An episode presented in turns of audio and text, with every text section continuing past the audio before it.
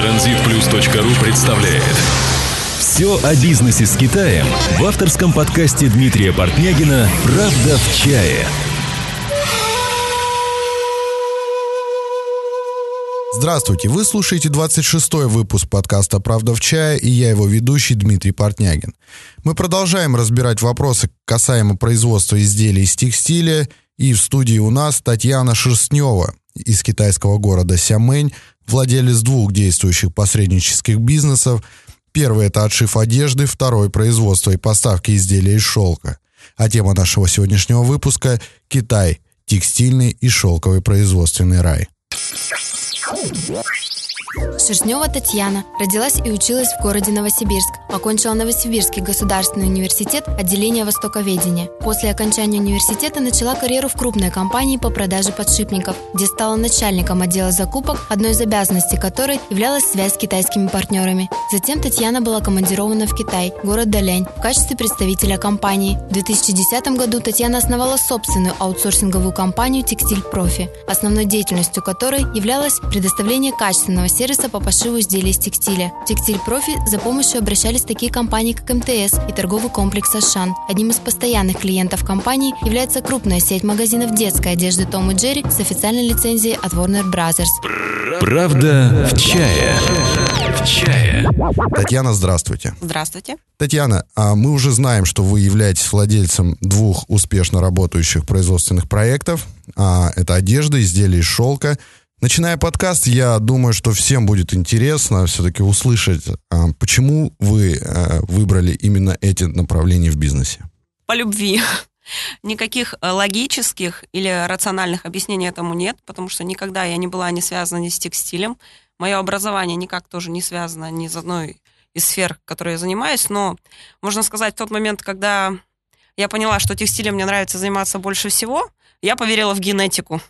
Потому что моя бабушка и моя мама были всегда всю жизнь очень тесно связаны с этой сферой. Угу. И даже мама, закончив строительный, тем не менее, ее перетянуло увлечение и хобби, и всю жизнь она занималась этим. Но она жила в России, да? Да, конечно. Угу. Вот, и поэтому с течением времени я поняла, из разных, занималась разными сферами, и поняла, что это мое, все. Отлично. А вот э, расскажите, почему вы можете считать себя профессионалом вот именно в этих областях? А, профессионалом, профессионалы рождаются, наверное, из а, большого увлечения, горячего желания заниматься тем, что тебе нравится. А, только тогда можно вырасти профессионалом. Но я не хотела бы себя считать великим профессионалом в текстильной сфере или в сфере одежды, потому что когда мы начинаем себя считать суперпрофессионалом, мы закрываем себе двери для роста. А, у меня не такой большой опыт в сравнении с людьми, которые проработали 30-40 лет в этой сфере. Просто потому, что я еще физически не успела наработать э, этот опыт э, в данной сфере. Но, тем не менее, мне это все интересно, и, конечно же, я знаю об этом больше, чем любой среднестатистический человек. Угу. А вот это дает мне какие-то основания считать э, себя не суперпрофессионалом, но тем не менее профессионалом в данных сферах. Угу. Ну и главное, наверное, ваше преимущество, что все-таки вот современный подход, и вот вы именно в это время находитесь здесь и вот в центре всех таких вот новых событий. Ну, конечно, любой период э, дает что-то новое, какие-то новые и технологии, толчки и так далее. Поэтому каждый новый виток, он гораздо интереснее, чем был предыдущий, поэтому... Сразу возникает вопрос, э, это ваше собственное производство или вы все-таки работаете с партнерами? Мы работаем с партнерами, это принципиальный вопрос для нас и сознательно сделанный выбор, а, потому что э, для нас, для нас клиент это самое важное звено в нашем бизнесе, и мы отталкиваемся от потребностей клиента. А, поэтому а, фабрики, они бывают разнообразные. Кто-то производит э, низкого уровня качества, кто-то более высокого, кто-то люкс и так далее. Клиенты тоже разные. И э, открывать свое производство и систематизировать все это, э, консолидировать все на одном производстве, это просто невозможно. У нас разные абсолютно потребности, запросы, и мы их стараемся реализовывать максимально в короткий срок, максимально на максимально подходящих для этого производствах, так, чтобы наш клиент а, экономил максимум своего времени и усилий. Потому что время, оно еще дороже денег. Да, мы посредническая компания, но мы экономим людям время. Я правильно понимаю, что ваша основная задача это контролировать вот этот процесс, организация вот этого процесса, именно вот этот вот мостик между клиентом, производством, чтобы все было отточено, все, все было вовремя и так далее? Э, это правильно, вы верно все поняли. А, э, но это не только просто мостик, а, потому что и не только организация и контроль. А, дело в том, что когда человек приходит в Китай, и если он никогда не работал с Китаем, и это просто дизайнер, и у него есть какая-то идея, он не представляет совершенно, как ее воплотить здесь, где ее, где найти фабрики, как эта фабрика будет работать, какие у нее условия, кинет, не кинет и так далее. Миллиард вопросов, которые здесь мы помогаем решить. Для нас задача, что у э, клиентов есть идея, задумка, и мы в максимально короткий срок, максимально эффективно и качественно помогаем решить вот эту задачу. То есть у него есть идея, и на выходе он получает товар. Как мы здесь это все а, производим? Это не должно его касаться уже. Ну и одна из основных задач – это вы берете на себя все, всю ответственность. Конечно, да. То есть э, вы заключаете контракт именно с моей компанией, и я беру на себя ответственность за то, что вы получите в срок и э, того качества товар, о котором мы с вами договаривались. Все риски несем мы. Угу. А скажите, вот если, ну, существуют же, наверное, такие направления, которые более развиты, более востребованы, не хотели бы вы в этих направлениях открыть все-таки собственное производство и стараться mm. как-то самим все делать? Вы знаете, мне э, нас очень любопытно и очень интересно попробовать разные сферы. И э, самое ценное, наверное, в моей работе это те люди, с которыми я работаю. Я имею в виду моих клиентов и моих партнеров. И чем шире мы занимаемся какой-то сферой, да, тем больше возможностей у нас познакомиться с этими людьми. Возможно, это сейчас процесс, такая аккумуляция да, информации, потом это выльется в, и куда-то там систематизируется. Но на данный момент э, мне интересны разные направления одежды, и мы ее отрабатываем. Естественно, есть какие-то более, э, где профит выше, где-то ниже и так далее. Но, тем не менее, в основном мы производим полный ассортимент. Если касаться своего э, производства, то вполне вероятно, что это шелковый вот проект, он выльется когда-то в свое производство, потому что там мы уже представляем на рынок готовый продукт.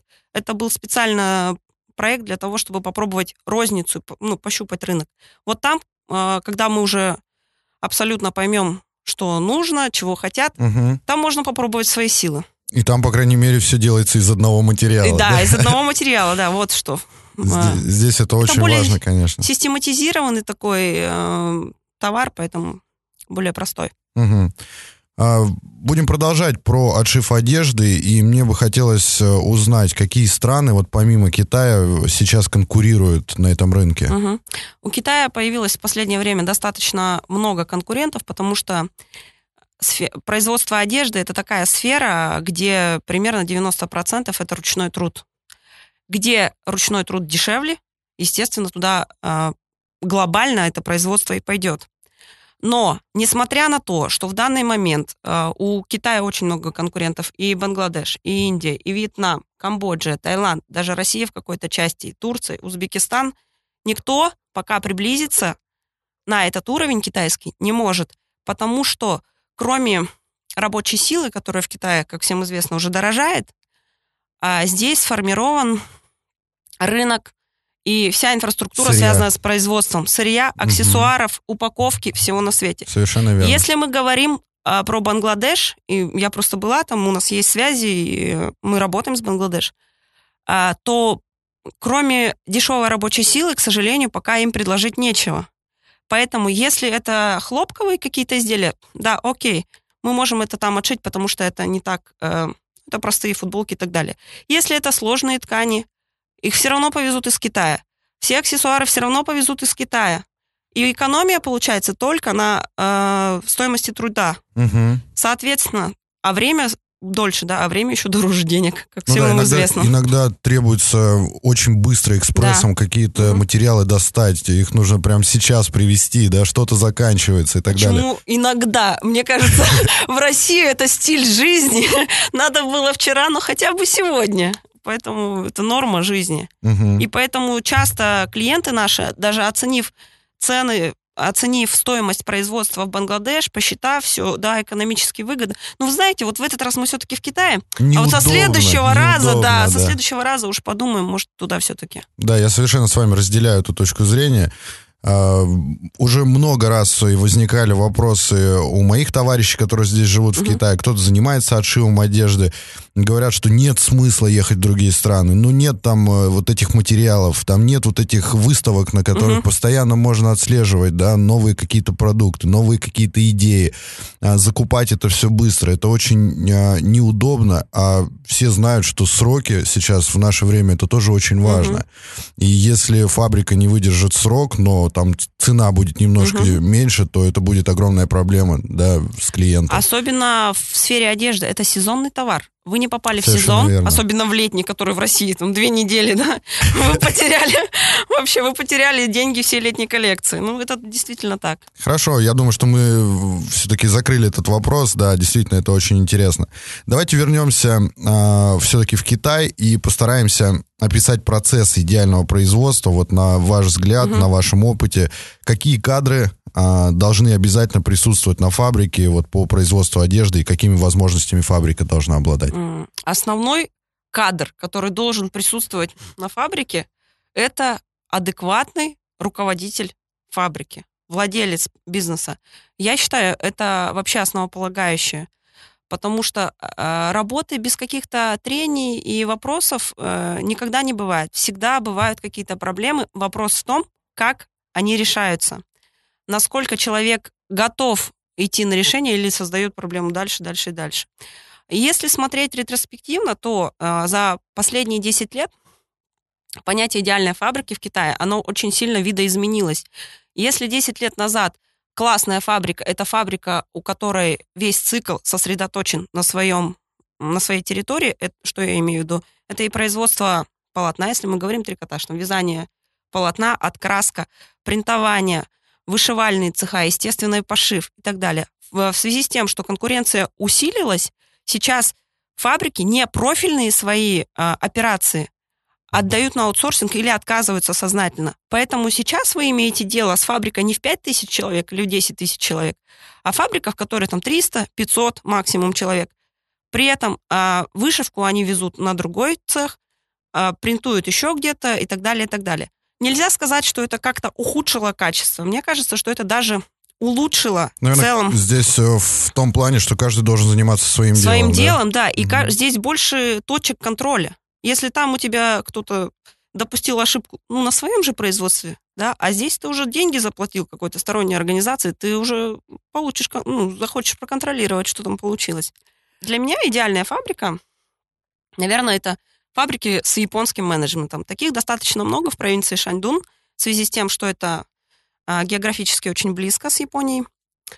Это фабрики, у которых достаточно территория, да, площадь достаточно. Они всегда чистые. Там действительно очень как стерильно, как в больнице. Мгм. А, там м, очень много дополнительных точек контроля. Вот это очень важно. То есть если на обычной фабрике там в три этапа может контроль проходить, там мелкие детали они тоже проверяют. Э, И это, естественно, отражается на в целом на качестве товара и качестве продукции. Хоть даже итоге. и отражается на цене, да? в Да, конечно, конечно, конечно. Но э, большие фабрики от не очень больших тем и отличаются, что да, менеджмент может быть дороже, но в итоге на качестве продукции то есть гораздо меньше ошибок и так далее, и так далее. Это тоже, как сказать правильно? То есть это имеет смысл. Мгм. Дополнительные расходы, они никогда не бывают просто дополнительными. Вы что-то получаете взамен.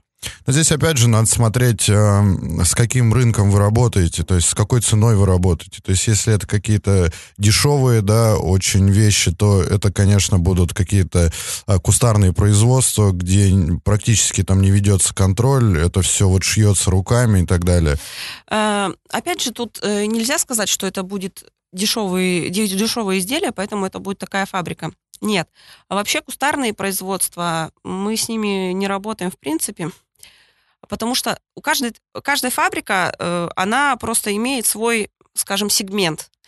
А фабрика, которая в огромном количестве шьет дешевые футболки для супермаркета, она никогда не сошьет товар люкс, потому что там сидит та же швея. И когда вам фабриканты говорят, да, конечно, мы и это сошьем, сошьем, только будет дороже, потому что полотно дороже и так далее, и так далее. Нет, а качество изделия еще зависит и от э, сотрудников, от работников фабрики, которые его делают. естественно, лю- э, фабриканты, которые, владельцы бизнесов, которые работают с Донной Каран Нью-Йорк, Кальвином Кляйном и другими громкими брендами, у них другой отбор персонала. Такие фабрики в нашей базе тоже есть. И такие клиенты у нас тоже есть, которые размещают товар э, под своим брендом и очень люксового качества. В то же время у нас есть люди э, и наши клиенты, которые, которым нужны футболки для супермаркета. И я понимаю, что в России это 80% рынка. Никуда от этого не денешься. Это просто другой производитель. Но это не кустарное производство. Это такая же огромная фабрика, просто она заточена под другое. Вот скажите, э, касаемо а, кадров, да, на этих производствах, угу. мы сейчас понимаем, что в России это огромная проблема, да, если взять производство отшив, что у нас угу. давно уже не выпускают э, швей, да, и сидят эти бабушки там по 60 лет э, шьют вот эти вот вещи какие-то. А как здесь вот есть какое-то обучение людей или все-таки их набирают и прямо уже в процессе угу. их обучают? Здесь обучение есть, но Китай в последнее время тоже стал сталкиваться с проблемой кадров, я считаю, что все это идет а, из этой политики «одна семья, один, один ребенок», потому что ей уже 30 лет, как раз а, люди, которые работали на фабриках, они постарались какое-то образование более-менее дать своему единственному ребенку для того, чтобы он потом не пошел на фабрику, чтобы он пошел э, работать в какую-то компанию. Сейчас Китай начинает сталкиваться с той же проблемой, что столкнулась а, Россия там, лет 10 назад, когда у нас очень широкий выбор менеджмента, да, но рабочих э, людей нет, рабочих рук. А, и, ну, проблема э, это в России еще более острая, поэтому все равно а, в Китае производить на данный момент удобнее, нежели в России. А, здесь, возвращаясь к вопросу, персонал обучают. Естественно, все равно после училища они выходят, они должны набраться какого-то опыта, но тем не менее подготавливают кадры. В России просто у меня есть живой пример. Э, наш клиент один, он сам парень молодой, 30 лет, э, живой, желающий создать бизнес и так далее. У него цех в Нижнем Новгороде. У него 30 швей, потому что он не может их найти. У них расформировали, была какая-то гигантская фабрика советских еще времен, расформировали, ушло 150 швей оттуда, и они канули куда-то в небытие, то есть он их найти потом не мог после этого. И это реально огромная проблема, потому что иммиграция, которая в России прибывает, очень большие штрафы, если они не работают нелегально и так далее, и так далее. А сделать все это легально тоже очень тяжело. Угу. А, чтобы нам было больше понятно, наверное, вы можете описать своего клиента, а, кому в, в большей степени нужна вообще данная услуга вот вашей компании? А, наши клиенты это люди или компании, которые а, производят одежду под своим брендом чаще всего.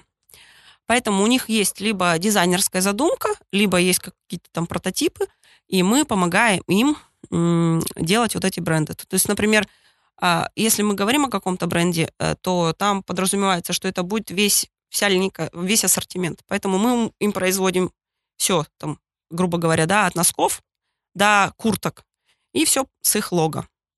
А, это одна, одна группа клиентов. Другая группа клиентов – это люди, у которых а, есть оптовые какие-то направления, уже оптовая база и так далее, и так далее. То есть, в принципе, бренд им не очень интересен, им нужен товар, который можно быстро, дешево э, продать.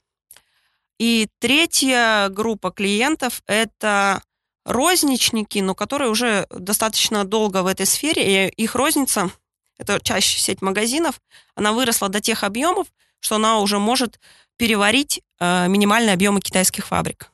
То есть вот это, наверное, три таких основных. Хорошо, мы можем сказать немножко хотя бы о бюджетах. С какими бюджетами вообще стоит... Э, сюда идти, да? Да, сюда идти.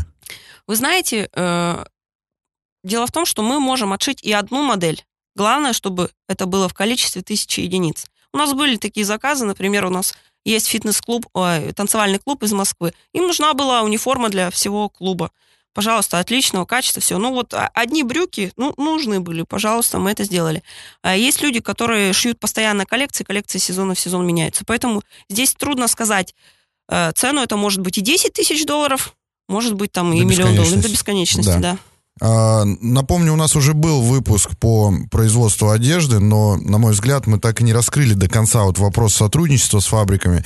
Давайте кратко озвучим, какие реальные вообще сроки могут быть в производстве. Если вы сотрудничаете с китайской фабрикой первый раз, рассчитывайте на то, что после подтверждения предпроизводственного образца, то есть после того момента, когда у вас согласованы все абсолютно детальки, варианты упаковки т.д. и т.п., пройдет от 45 до 60 дней.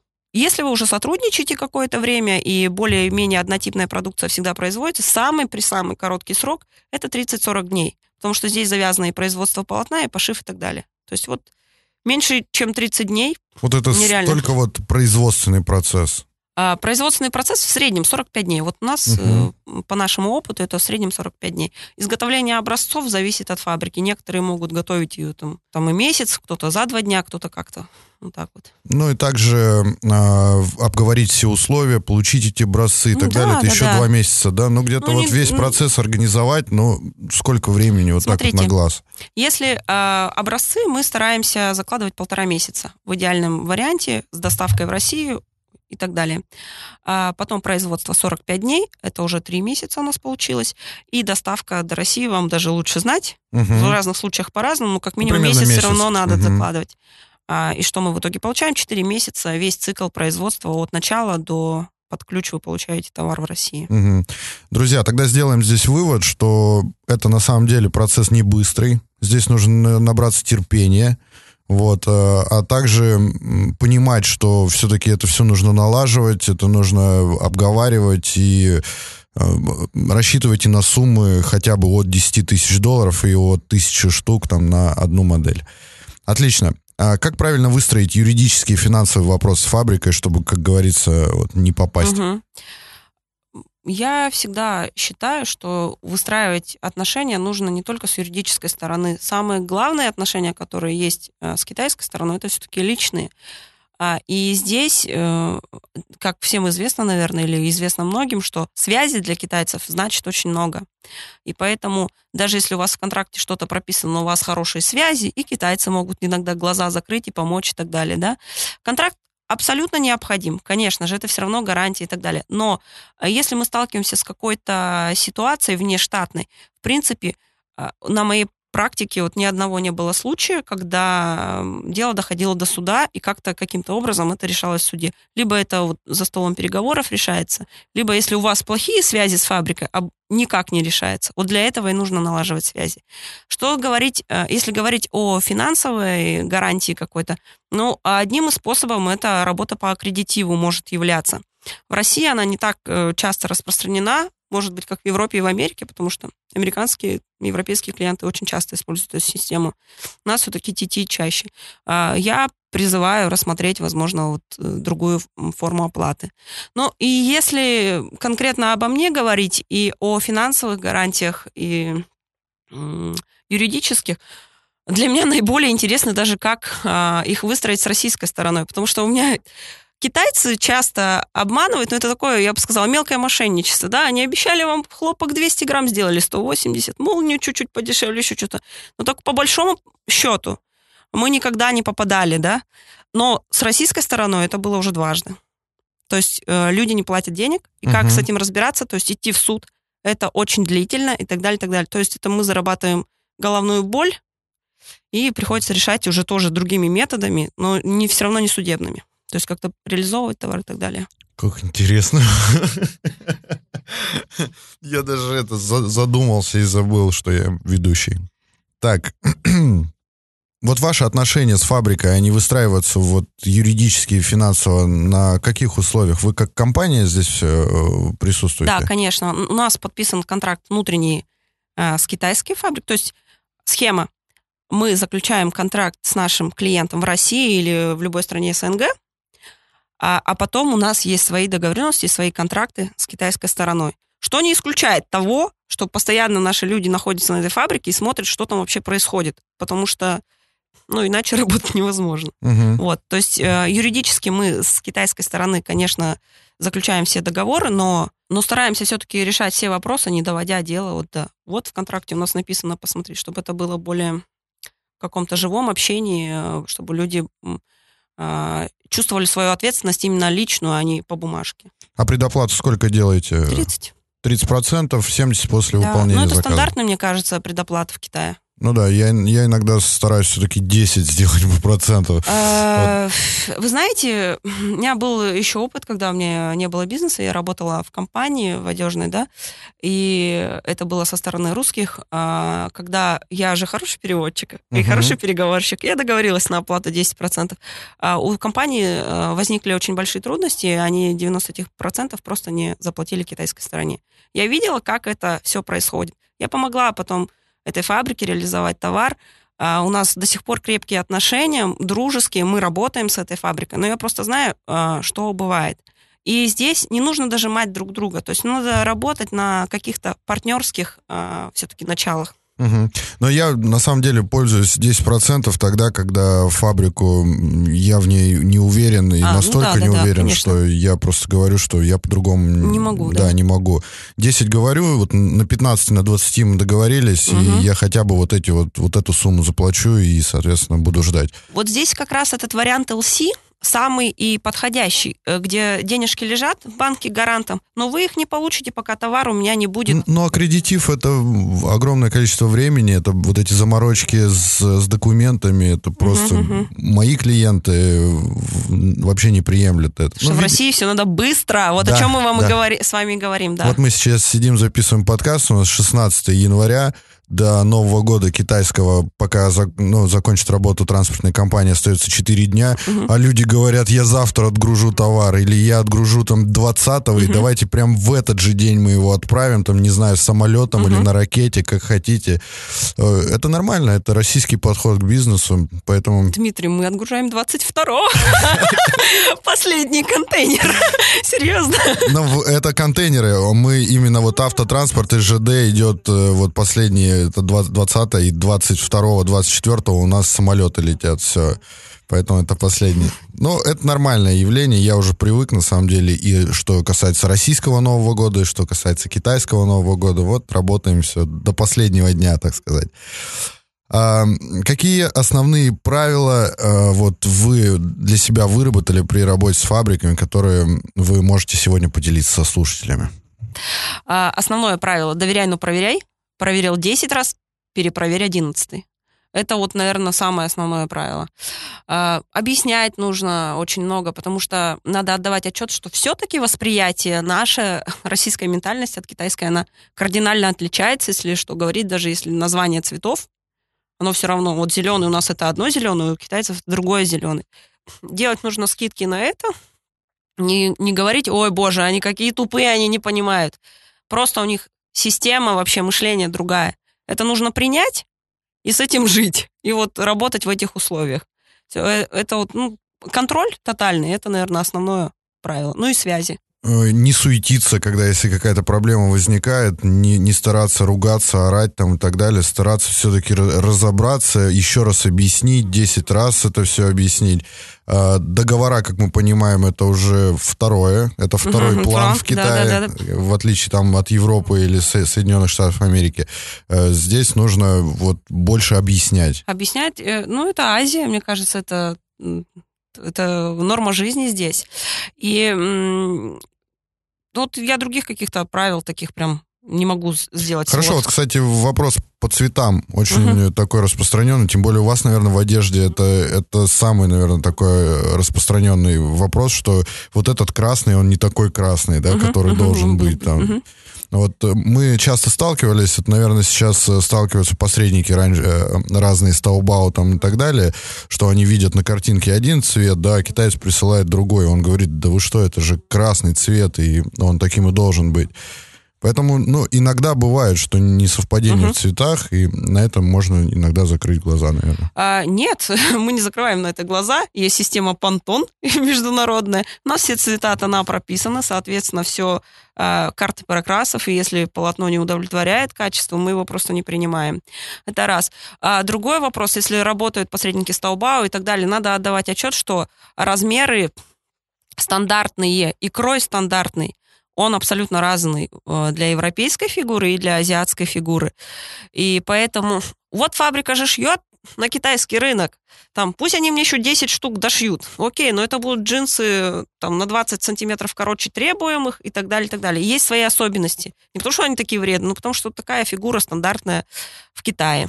На это тоже нужно а, отдавать отчет в этом. И кроме того, даже система построения лекал, она отличная совсем по-другому. То есть, когда китайцы строят лекала на те же брюки, и в России принято, она совершенно разная.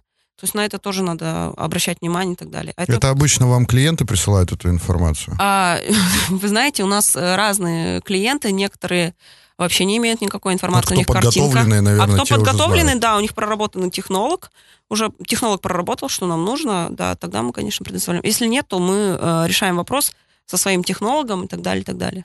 Если у клиента только картинка, и он больше ничего не знает, то вы стараетесь ему все равно помочь. Конечно, да. да. Мы, э, потому что такие клиенты это тоже, это тоже клиент, и, возможно, сейчас у него картинка, а потом у него будет не только картинка, а вот э, каталог изделий, который он хочет произвести. Отличный сервис. Да, да. Молодцы. А какие способы доставки сейчас одежды вот выбирают клиенты mm. в основном? Вы знаете, э, в последнее время очень много стало автодоставки, потому что она все-таки быстрее.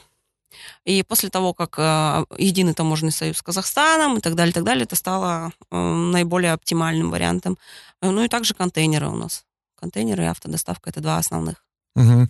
Я могу здесь добавить, немножко вам, наверное, рассказать, какие способы используют клиенты в нашей компании, угу. да, потому что у нас основное, наверное, направление это транспорт. А сейчас, вот что касается одежды, действительно, самый такой оптимальный вариант это Казахстан.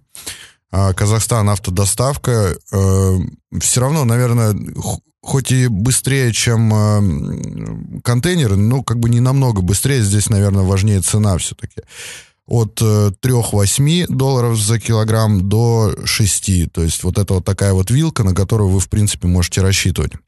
Срок 30 дней стандартный, да, это вот э, если брать э, Гуанчжоу или Пекин, и вот под ключ либо до Екатеринбурга у нас э, фуры идут, либо до Москвы напрямую.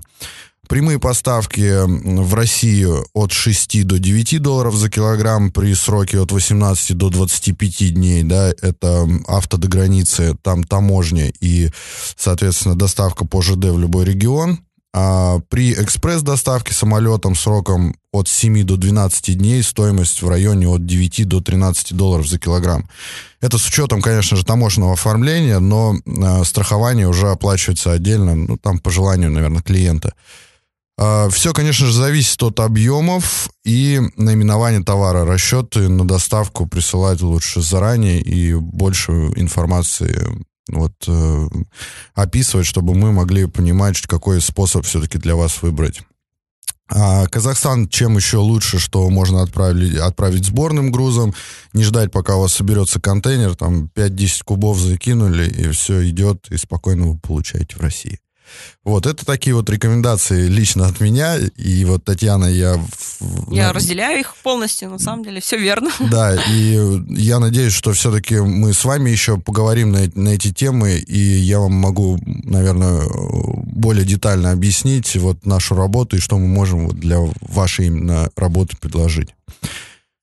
А, давайте тогда перейдем на китайский шелк. Это еще один ваш бизнес. Друзья, приведу немного статистики, что а, в настоящее время крупнейшим производителем шелка также является Китай.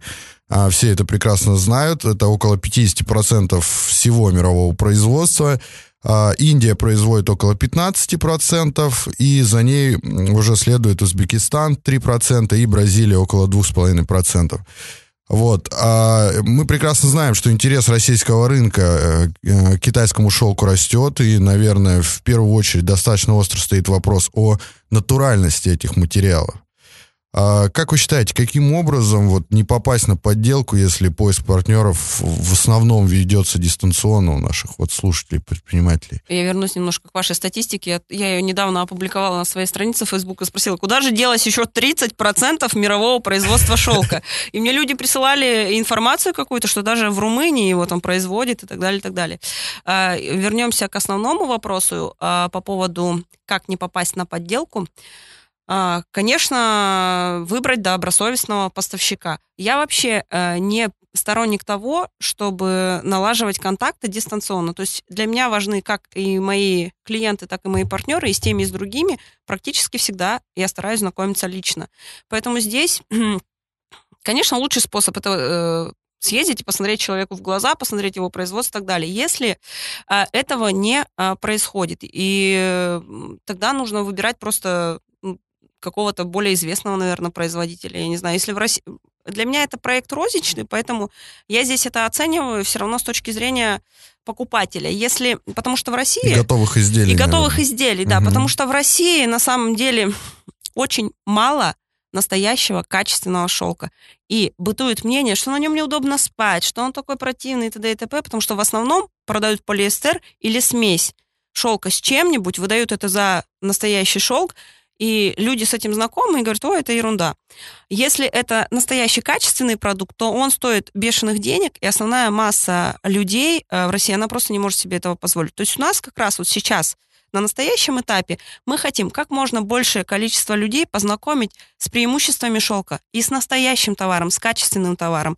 А здесь это как вот вы пьете кофе на кафе три в одном, а потом а, в какой-то момент своей жизни вы перешли на кофе свежесваренный и вы уже не можете вернуться назад. Вот здесь должна произойти тот же скачок. Поэтому сейчас, в настоящий момент, у нас э, очень хорошие цены, и мы как можно, и задача основная, как можно больше, большую долю рынка, долю э, клиентов познакомить вот с качественной продукцией. Как не натолкнуться на недобросовестных производителей, ну, это будет реклама, ну, приходите в Silk Space на самом деле, потому что а, это такая сфера, это не просто производство одежды или там футболки и так далее, которой занимается очень много фабрик. Здесь это либо торговая компания, либо а, фабрика, которая внутри Китая только и поставляет шелк. Кроме того, что он основной производитель, я думаю, что и основной потребитель шелка все-таки это внутренний, ну, внутренний рынок Китая. А, так на самом деле, как а, проверить натуральность шелка? Поразительная ситуация в том, чтобы для того, чтобы выяснить, настоящий шелк или нет, его нужно разрушить, его нужно поджечь а, маленький кусочек или ниточку откуда-то вытащить, и когда вы на пальцах эм, разомнете вот этот вот, то, что у вас сгорело, оно должно превратиться просто в пыль такую неосязаемую. Если там есть какие-то примеси полиэстер или еще чего-то, это пластмасса, будет, да? пластмасса расплавится, угу. да, и специфический запах, это же белковое соединение, то есть специфический запах паленой шерсти. А, вот. Что касается одеял и вообще готовой продукции, то дело в том, что очень много недоброкачественной, некачественной продукции, когда в натуральную шелковую вату заворачивают, опять же, полиэстер внутрь, сверху вот этим всем присыпают, и окей, продаем. А, здесь вы никак не проверите, здесь нужно выбирать, опять же, поставщика, которому вы доверяете. То есть э, для меня задача сделать бренд Silk Space, чтобы вот как Apple, я не знаю вообще, я ничего про компьютеры вообще не знаю, мне плохо дается все это, но я знаю, что они там что-то позаботились. Я вот тут кнопочки потыкала, все работает. Э, и я хочу, чтобы люди, когда покупали одеяло Silk Space или э, комплект постельного белья, они были полностью уверены, что для них сделали все самое лучшее. Все, что мы могли сделать, самый лучший шелк, который мы могли выбрать, вот он здесь для них. А вот эти вот шелковые фабрики, которые, на которые возят туристов, там настоящий шелк? Вы знаете, э, очень сложно мне сказать, э, потому что вот э, в туристических зонах, как там на Санье и так далее, и так далее, там подделку продают по бешеным деньгам на самом деле. Все шелковые платки, которые продают на известных улицах в Пекине и в Шанхае, в туристических, они на, там, на 90% это подделки, это полиэстер галимый расписанный. А, вот я буквально несколько пару месяцев назад, может быть, была в Гуанчжоу, мы были с партнерами, и им надо было купить какие-то сувениры. Они говорят, ой, детские костюмчики из шелка. Я говорю, ну это же не шелк, продают по бешеным деньгам. Угу. Она говорит, ну да, ну натуральный шел, ребенок же порвет.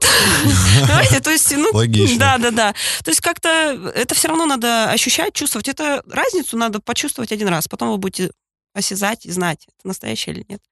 Ну, вообще, а насколько прибыльно поставлять шелк в Россию? А, вы знаете, э, это пока не массовый рынок. То есть, если рассматривать его с точки зрения бизнеса, то для меня это хобби-проект, просто потому что мне самой действительно очень нравится шелк.